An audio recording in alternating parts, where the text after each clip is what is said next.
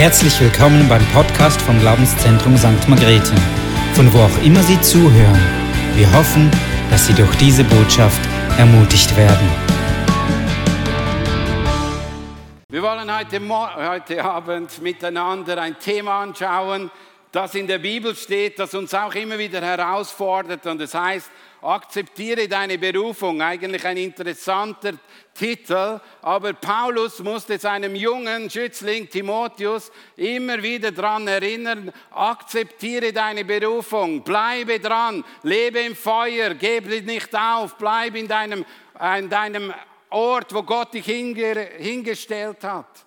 Und ich möchte mit dem auch ein bisschen in die Mitte sprechen. Hey, wenn du eine Berufung hast oder wenn du einen Dienst hast oder wenn du eine Aufgabe hast, dann wird es nicht heißen, es ist einfach nur alles easy peasy, es ist alles Sonnenschein, sondern es gibt die zwei Medaillen. Die zwei Seiten der Medaillen. Und wir haben ja Olympische Spiele hinter uns und jetzt ist noch die Paralympiade. Aber wir haben Medaillen gesehen und da sehen wir auf einer Seite das Gesicht, die Freude, der Power, das Schöne, der Erfolg. Und auf der anderen Seite sehen wir aber auch die Stunden des Trainings, die Stunden des Verzichts, die Stunden des sich körperlich Leidens, die Stunde des Schmerzens dieser Personen. Und wir merken da, damit man erfolgreich wird, geht es nicht immer einfach, sondern man geht einen Weg, der vielleicht auch mal unten durchgeht. Und ich weiß es aus meinem eigenen Leben, es ist nicht immer einfach, diese zweite Seite der Medaillen zu lieben, die erste, wo alles flutscht und gesalbt und gesegnet und happy ist, die liebe ich. Und die lieben wir alle zusammen. Aber da gibt es eine zweite Seite, der Kampf, die Herausforderung, auch im Dienst mit Gott. Und die schätze ich auch nicht immer. Aber genauso wie wir durch diese Schwierigkeiten hindurchgehen, genauso wie wir durch diese Herausforderungen hindurchgehen, ist das der Schlüssel, dass wir danach zu Siegen kommen. Und das ist der eine Seite der Medaille und die zweite Seite der Medaille. Und ich möchte euch heute Abend an das erinnern. Schau, der junge Timotheus hat ein wunderbares Vorbild gehabt, Paulus. Dieser Paulus ist ein Christenverfolger gewesen und hat sich geeifert für die falsche Sache und ist dann einem Jesus begegnet, der hat ihn aus dem hohen Ross heruntergeknallt und dann wurde er vom Christenverfolger zu jemand, der Christus liebt. Nicht nur Christus selbst, sondern er liebte dann auch die Kirche. Und sein großer Auftrag war, überall, wo er hingeht, die Kirchen zu bauen. Überall, wo er hingerufen wurde, in ganz Europa oder in ganz Teilen dieser Erde, hat er Kirchen gebaut und hat sein Leben hingegeben. Und an vielen Orten war es erfolgreich. Als er in den Synagogen gepredigt hat, kam das Feuer Gottes und viele Menschen sind äh, umgekehrt zu Gott. Und andere haben Heilungen erlebt, andere haben Befreiungen erlebt. Eine Woche später ist er wieder in die Synagoge gegangen. Viel mehr Menschen sind gekommen, aber der Gegenwind hat ihm so richtig ans Gesicht geblasen, weil dann sind die Steine da gewesen oder die Herausforderungen sind da gewesen. Und man merkt, in diesem Spannungsfeld hatte Timotheus hatte ihn so kennengelernt und er wurde auch jemand, der auf so einer Reise diesem großen Gott begegnet ist und diesem Paulus begegnet ist und hat erlebt, als er ihm so begegnet ist, dass dieser Paulus sich Zeit nahm und sein Leben in ihn investiert hat. Und das ist etwas Wunderbares. Und er hat so zum Glauben gefunden. Er hat das zwar schon in der Familie gesehen, dass die Großmutter und die Mutter gläubig waren, aber er hat auch gesehen, dass er selbst dieses Leben Gott anvertrauen muss. Und Gott hat mit ihm zusammen Geschichte geschrieben.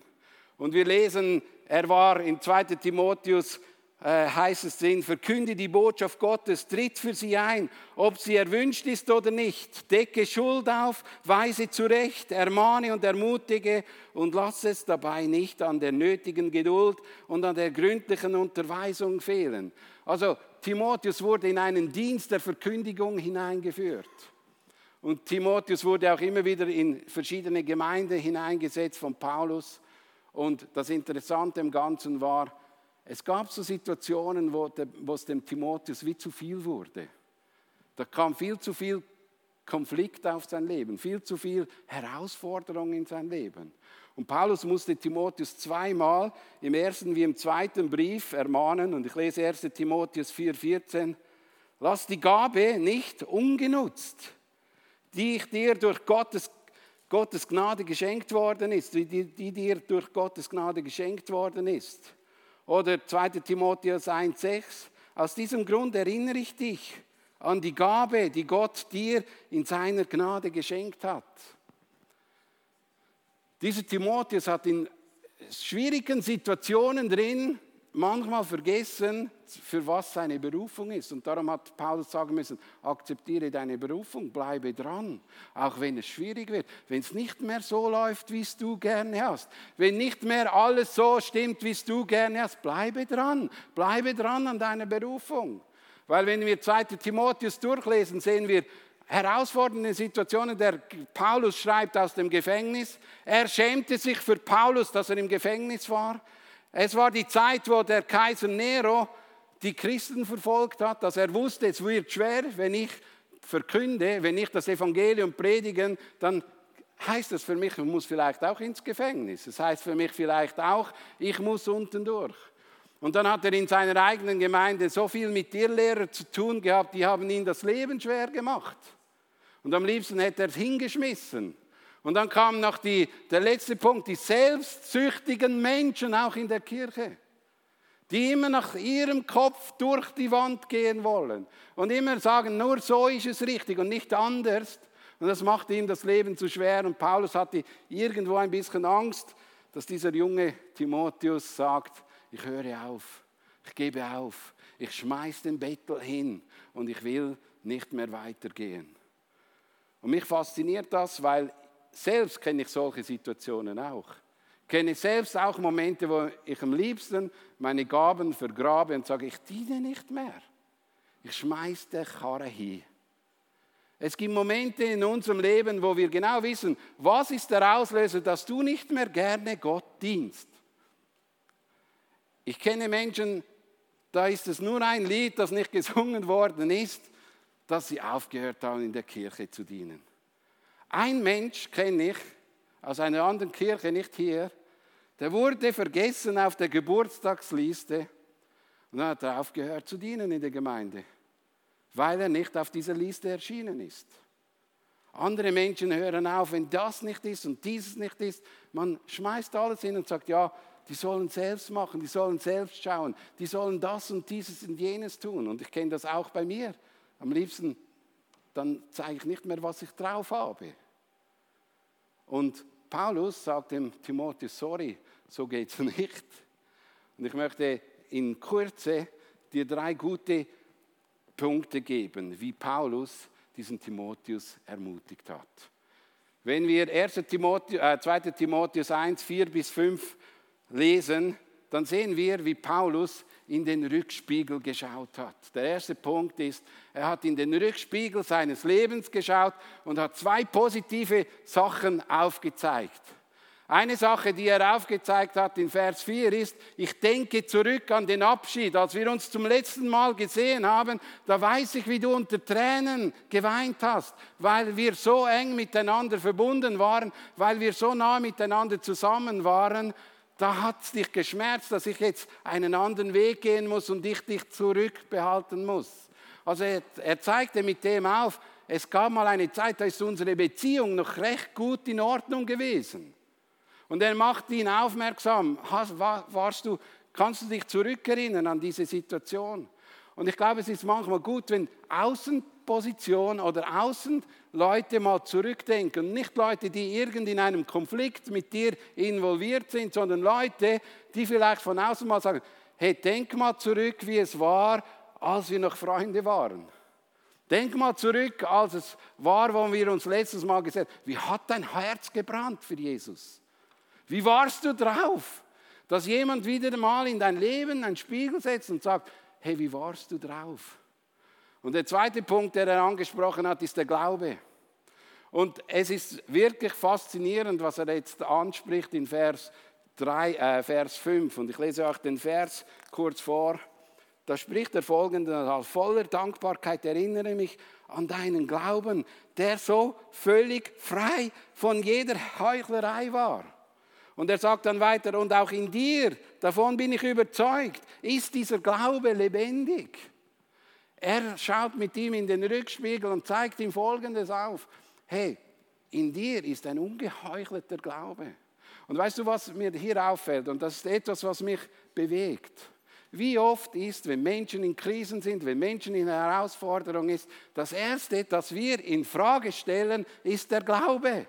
Das Erste, was wir anzweifeln, ist der Glaube.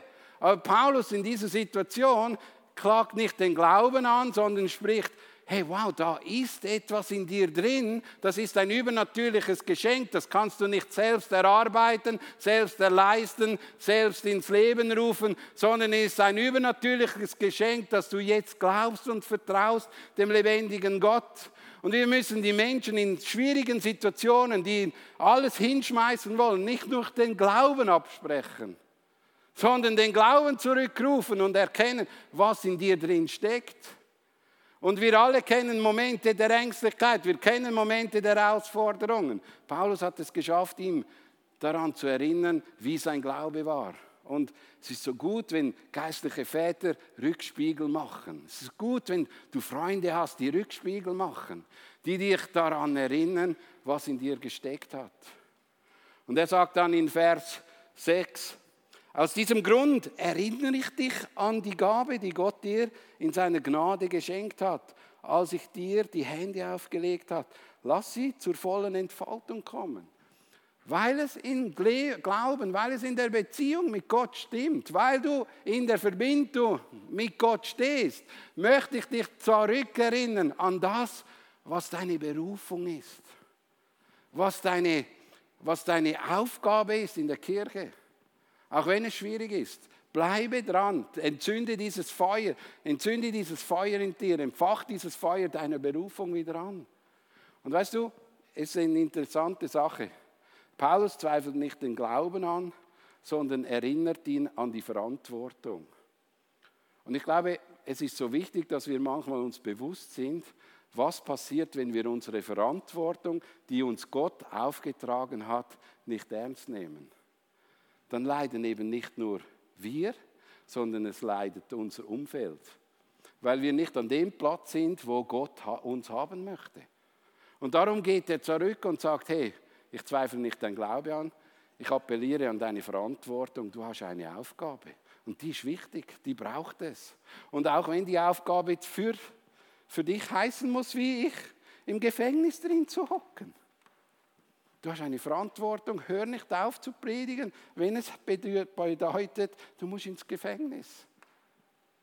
Und weißt du, in, in unserer Zeit heute, glaube ich, sind viele Christen wirklich herausgefordert. In dem Moment, wo es für sie nicht mehr passt, schmeißen sie die Verantwortung an die Wand und geben die Verantwortung ab und denken, ich muss nichts mehr tun. Und Gott wird dich fragen, und Gott hat dich sicher schon hundertmal erinnert, ich habe etwas in dich hineingelegt. Ich habe etwas in dich hineingelegt, was, was die Menschheit braucht. Ich habe etwas in dich hineingelegt, was die Kirche braucht. Ich habe etwas in dich hineingelegt, was die Gesellschaft braucht. Ich habe etwas in dich hineingelegt, was nötig ist, dass wir es entfachen. Und das ist so wichtig, dass wir das in unserem Herzen drin haben, dass wir die Verantwortung nie auf die Seite stecken. Petrus hat gesagt, jeder soll den anderen mit den Gaben dienen, die er von Gott bekommen hat. Wenn ihr das tut, erweist ihr euch als gute Verwalter deren Gnade, die Gott uns in vielfältiger Weise schenkt. Wir wollen doch gute Verwalter sein von dem, was Gott uns hineingelegt hat. Weil das ist ein Geschenk. Hey, es ist ein Geschenk. Es ist nicht verdiente Sache, es ist ein Geschenk, dass gewisse Dinge funktionieren und gewisse Dinge durch dein Leben geschehen, ist ein Geschenk. Darum sagt er, hey, ich ermahne dich oder ich ermutige dich. Noch krasser, er sagt sogar in einem Gerichtsausspruch und sagt, hey, wie vor einem Richter. Ich sage, das ist im Griechischen drin. Ich kann nicht Griechisch, aber ich habe ein Buch, das mir so erklärt hat. Sagt er knallhart. Ich klage dich an, dass du nicht mehr deine Verantwortung wahrnimmst. Gehe zurück und diene wieder in deiner Verantwortung. Und ich glaube, Gott möchte das auch einigen von uns sagen. Nimmst du die Verantwortung wahr? Oder hast du aufgehört, weil dir so viele Dinge einfach aus deiner Sicht, nicht aus Gottes Sicht, aus deinem Empfinden, aus deinem Nicht-Verstehen von Gottes Willen, aus deinem Nicht-Verstehen von dem, was Gott vorhat, nicht passt? Und darum ist es immer wieder wichtig, dass wir Menschen haben, die uns zurückführen an den Ort, wo Gott uns haben will, an den Platz, den Gott uns hineingestellt hat. Und Paulus macht ihm jetzt nicht ein Geschlecht, schlechtes Gewissen, sondern sagt einfach in dem nächsten Vers, Vers 7, Gott hat uns nicht einen Geist der Ängstlichkeit gegeben. Mit dem spricht er nochmal an, du wirst von der Angst geleitet. Es gibt Menschen, die haben Angst, alles falsch zu machen, immer wieder Fehler zu machen. Es gibt Menschen, die haben Angst, äh, eben wenn es schwierig wird, wenn man in eine Herausforderung hineinkommt, muss man das nicht machen.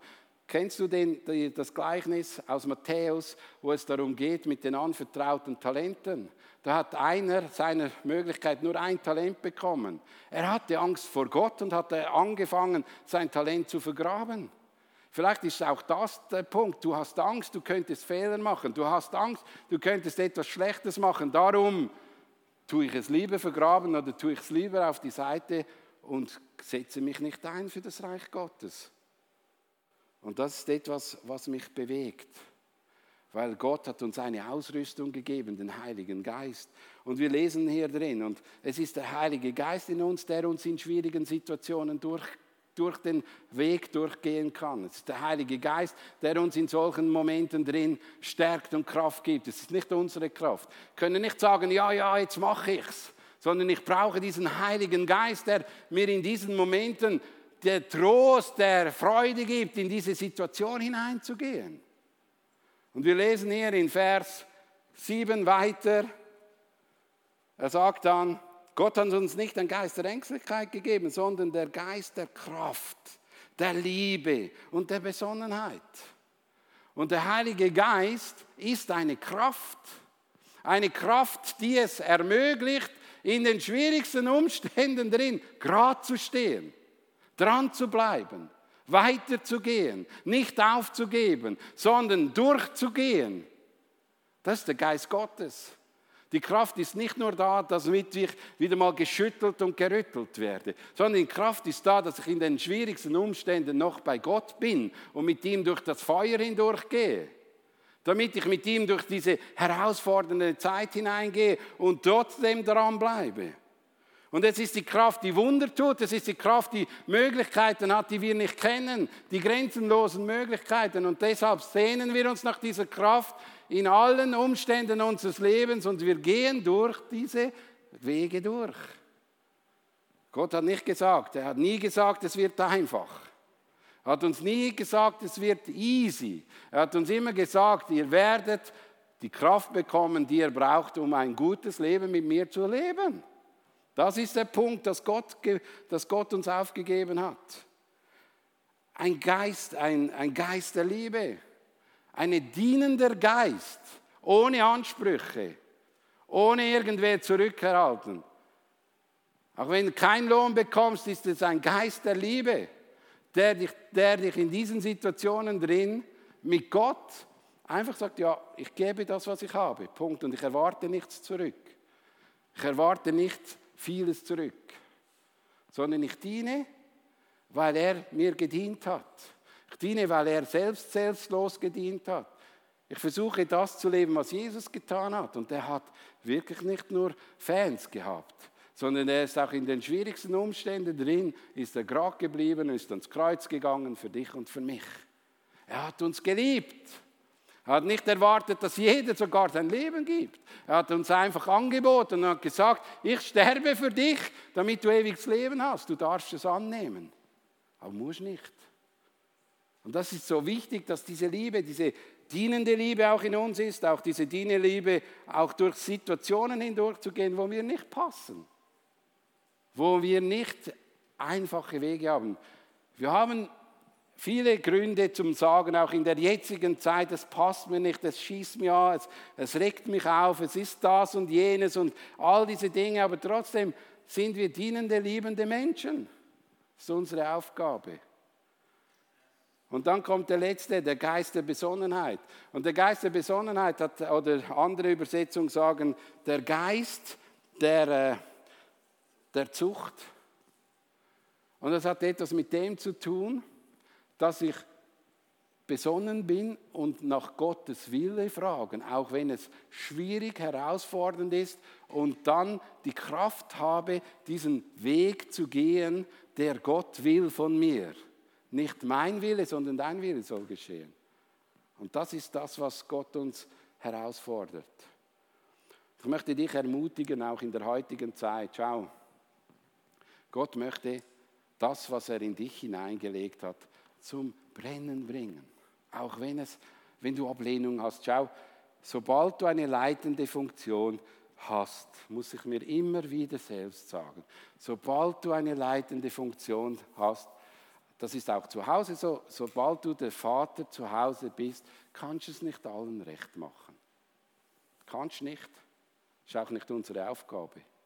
Unsere Aufgabe ist, auf Gott zu gehorchen und nach seinen Wegen zu gehen. Und du wirst herausgefordert du wirst Menschen für dich haben, du wirst Menschen gegen dich haben. Aber weißt du, was ist der Punkt? Der Punkt ist das, dass in diesen Momenten drin du immer noch versuchst, besonnen zu sein und zu fragen, Gott, was willst du? Nicht aufzugeben, weil der eine nicht für dich ist und der andere ist für dich oder umgekehrt, sondern besonnen zu bleiben, was will Gott von mir in dieser Situation? Was will Gott in meinem Leben, dass wir durchgehen? Was will Gott mit dieser Kirche, dass wir durchgehen? Was will Gott tun? Unsere Aufgabe ist nicht, die Menschen glücklich zu machen, sondern den Willen Gottes zu leben. Das ist unsere Aufgabe. Wir können die Menschen nicht glücklich machen, das kann nur Gott machen. Das ist in der Ehe nicht anders, das ist überall so. Wir können es nicht anders machen. Und was ich ein bisschen herausfordernd finde, ist dann der letzte Punkt hier drin, was er als Tipp dem jungen Pastor gibt. Und mit dem schließe ich ab. Bekenne dich daher ohne Scheue zu unserem Herrn und schäme dich auch nicht, zu mir zu stehen, nur weil ich, in Gefangen, weil ich ein Gefangener bin. Ich bin es um Jesu willen. Und dann weiter, sei vielmehr auch du bereit für das Evangelium zu leiden. Gott wird dir die nötige Kraft dafür geben. Das ist die Ermutigung von Paulus nicht, oh du armer Christ, oh du ganz armer Mensch. Nein, sei auch du bereit, für das Evangelium zu leiden.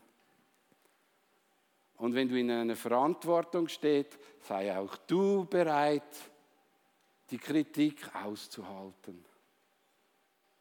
Und wenn du einen Dienst tust, sei auch du bereit, Entscheidungen zu treffen, die nicht alle irgendwo glücklich macht, sondern sei bereit, den Weg zu gehen, die Berufung, die Gott über deinem Leben ausgesprochen hat. Und mit dem will ich heute Abend dich abschließend ansprechen. Lebst du in dieser Berufung? Lebst du in diesem Auftrag drin, der Gott für dein Leben hat? Oder lebst du nur so lange diesen Auftrag, wo dich die Leute erheben und anbeten? Oder bist du auch in diesen Momenten dann, in diesen Situationen drin, Gott zu dienen, wenn es nicht, nicht so leicht ist?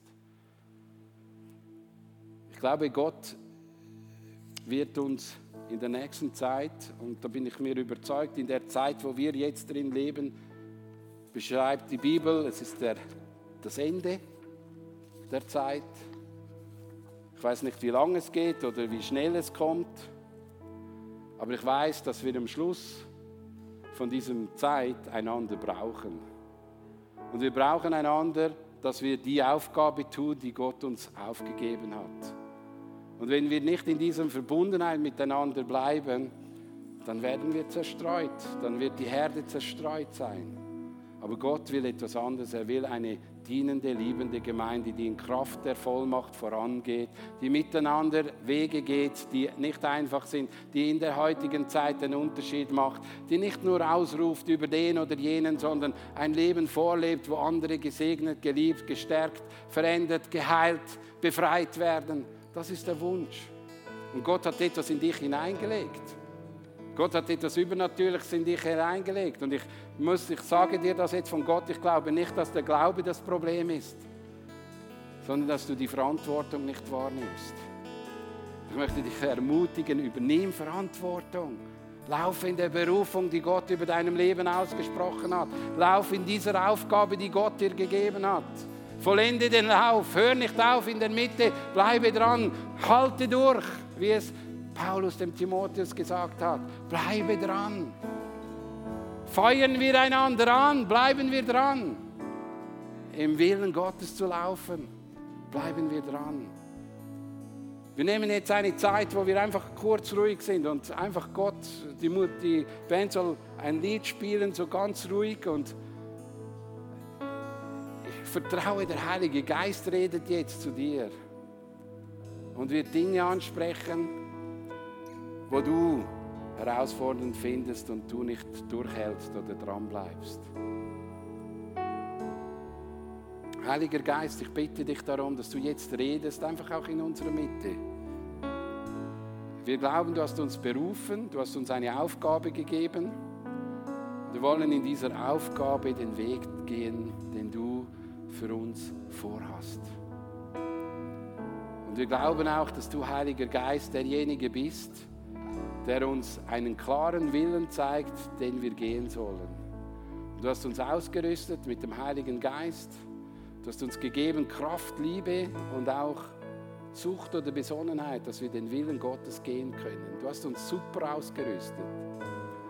Du forderst uns nicht mehr heraus, dass wir ertragen können, sondern du bist derjenige, der uns in alle Lebenssituationen durchführt.